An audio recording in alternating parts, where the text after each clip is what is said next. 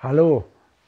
Sport und Leben haben eines gemeinsam. Es bleibt nicht immer alles gleich. Und das erleben wir ja gerade hautnah. Oder was wir da, wer es gesehen hat am Sonntag, das erste Formel-1-Rennen dieses Jahr oder das Fußballpokal-Endspiel, alles ohne Zuschauer. Es läuft halt so. Und du bist vielleicht gerade wieder im sportlichen Aufwind aber wenn das so ist oder nicht so ist, dann hat beides auf jeden Fall mit Jesus zu tun. Er ist nämlich der, der die Spur gehalten hat. Und das soll auch das Thema dieser kurzen äh, Betrachtungen sein, in der Spur bleiben. Ich habe mir da, weil es aus meinem eigenen sportlichen Erleben kommt, 13 ganz wesentliche Punkte für mich praktiziert und möchte sie heute Morgen einfach weitergeben. Der erste Punkt ist sicher provokativ. Wenn der Sport zweitklassig wird, wird er erstklassig. Wie kann das sein? Wenn Jesus erstklassig ist, kommt nämlich alles andere dahinter. Und aber was dann dahinter kommt, das ist es. Und da werden die Dinge gesegnet und wir werden wahrscheinlich einen noch viel höheren Stellenwert des Sports an uns und mit ihm erleben.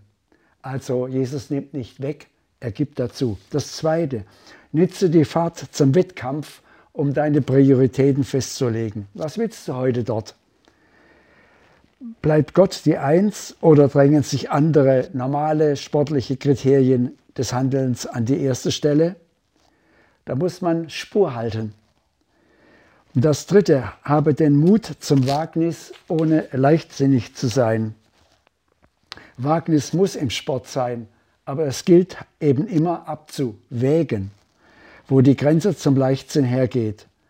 Das gilt in der sportlichen Einzelherausforderung wie auch im finanziellen und anderem im Leben.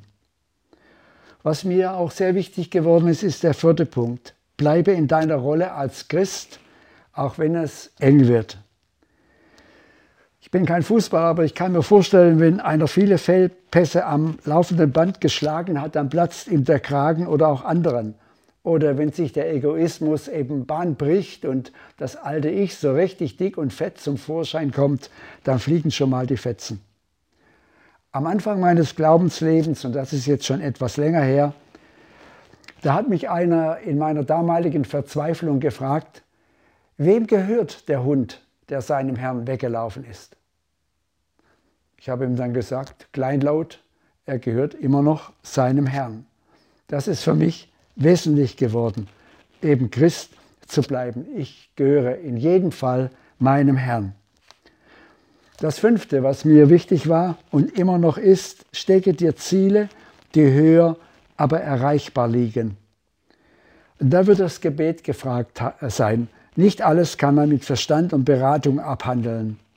Ich glaube, logisch wird etwas vollständig, wenn Gott dabei die Hand im Spiel hat. Das sechste, rege dich schnell ab. Der Golfer Bernhard Langer meinte, generell macht es am meisten Sinn, Fehler möglichst schnell zu akzeptieren und wegzustecken. Der Fehler ist Geschichte, lässt sich nicht mehr ändern. Man muss lernen, sich selbst zu vergeben, und zwar ziemlich bald. Ich hatte durchaus auch eine Phase, in der ich mich selbst, auf der ich mich selbst wütig wurde, wenn ich einen Fehler machte und mich dann eine Stunde lang selbst beschimpfte. Eine ziemlich unnütze Sache. Also, heute versuche ich mich nur ganz kurz über mich selbst zu ärgern und das Ganze dann hinter mir zu lassen. Bis zum nächsten Schlag muss ich den Fehler akzeptiert haben, damit ich mich auf ihn konzentrieren kann. Ein Punkt, der vielleicht nicht immer ganz einfach ist, der kommt jetzt. Bleibe ehrlich. Ganz besonders dann, wenn man sich einen schnellen Vorteil erschaffen könnte oder raushauen könnte durch Halbwahrheiten oder ähnliches. Mir ist klar geworden, es ist wichtiger, Jesus auf seiner Seite zu haben, als diesen kurzfristigen Vorteil.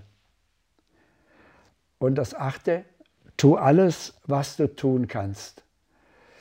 Das ist ein Punkt, wo man an sich manchmal verzweifeln möchte. Aber mehr musst du nicht bringen. Nur das, was du kannst. Und kein Mensch kann von dir mehr verlangen als das, was du kannst. Und neuntens, dein Gegner ist ein Mensch. Einer, den Gott liebt und Interesse an ihm hat. Ich glaube, wenn wir diesen Gesichtspunkt behalten im Sport, im Training oder auch in der Zeit jetzt, wo wir vielleicht gar keinen Sport machen können, dann ist das wesentlich. Dein Gegner ist eben ein Mensch. Und Gott ist eben an ihm interessiert. Nicht in erster Linie an den Erfolgen, aber an ihm. Und wenn er ihn angenommen hat, dieser Mensch Gott, dann wird derjenige selber merken, dass Gott auch etwas mit seinem Sport vorhat. Das zehnte, bringe Gott deine materialtechnischen und sportspezifischen Probleme. Das ist ein unglaubliches Vorrecht des Christen, dass er das tun kann. Wir denken immer, wir müssen allgemein irgendetwas beten und uns bedanken, was der Bibel steht. Das natürlich auch alles. Oder danken für Menschen oder dies und jenes. Aber dass Gott an der Technik interessiert sein könnte, sogar materialtechnisch oder sportspezifische Probleme, dass da Interesse an ihm vorliegen würde, das ist so. Und das ist eigentlich unglaublich toll.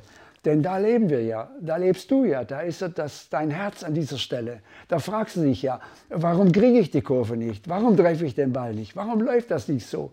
Warum geht mein Material früher zu Ende oder kaputt oder habe ich gar das Falsche? Diese Dinge kann ich im Gebet behandeln. Das Sportspezifischste ist bei Gott genau aufgehoben. Er ist unter anderem auch der beste Techniker. Das elfte, mache dir Gedanken, was du deinen Kameraden mitbringen könntest. Ich habe mal da aufgeschrieben, das kann zum Beispiel ein gutes Wort anlässlich der Begrüßung sein. Man muss ja nicht immer gleich stumm aneinander vorübergehen, sondern man kann sich ja vorher überlegen, was kann ich heute Nettes sagen. Oder du bringst eine Schrift mit, irgendetwas, wovon er vielleicht das letzte Mal gesprochen hat und was ihm helfen könnte. Es gibt so viele Dinge, aber sie hängen eben mit der Vorbereitung zusammen, und zwar vor dem Wettkampf und bevor man den Sportplatz oder ähnliches betritt. Und das Zwölfte, erst am Ende wird zusammengezählt. Ich habe manchen Sportkameraden in meiner Sportart auch gesehen, aus dem Trail, der hat sein Motorrad während des Wettkampfes auf den Hänger geladen, ist weggefahren. Er hatte einfach keinen Bock mehr, keine Lust mehr. Und wenn einer so eine Meisterschaft beginnt und so handelt, wird er nicht weit kommen. Darum dieser, diese Aussage, erst am Ende wird zusammengezählt. Erst ganz am Schluss, also nicht der vorletzte Lauf oder ähnlichem, sondern erst ganz am Schluss. Erst wenn das Vorderrad das E überfahren hat oder das Spiel aus ist oder abgepfiffen oder ähnliches. Erst dann können wir sehen, was Gott aus der ganzen Geschichte gemacht hat kann mir auch gut vorstellen, dass die Zeit, wo vielleicht jetzt Meisterschaften gar nicht ausgetragen werden oder erst verspätet, dass trotzdem Gott weiß, wie dein Herz tickt an dieser Stelle, was du dir vorgenommen hast. Und dann kann ich auch nur sagen, bleib dabei, halte die Spur auch jetzt in dieser Zeit. Erst ganz am Ende wird zusammengezählt. Wir wissen nicht, was am Ende des Jahres rauskommt oder wie es nächstes Jahr aussieht. Aber wenn der Herr dabei ist, ist es schon richtig gut. Und das Letzte, gib dein Wissen und deine Erfahrung an andere weiter. Eine Wettkampfstrategie natürlich musst du nicht deinem Gegner vorher vor die Nase führen. Und das natürlich nicht.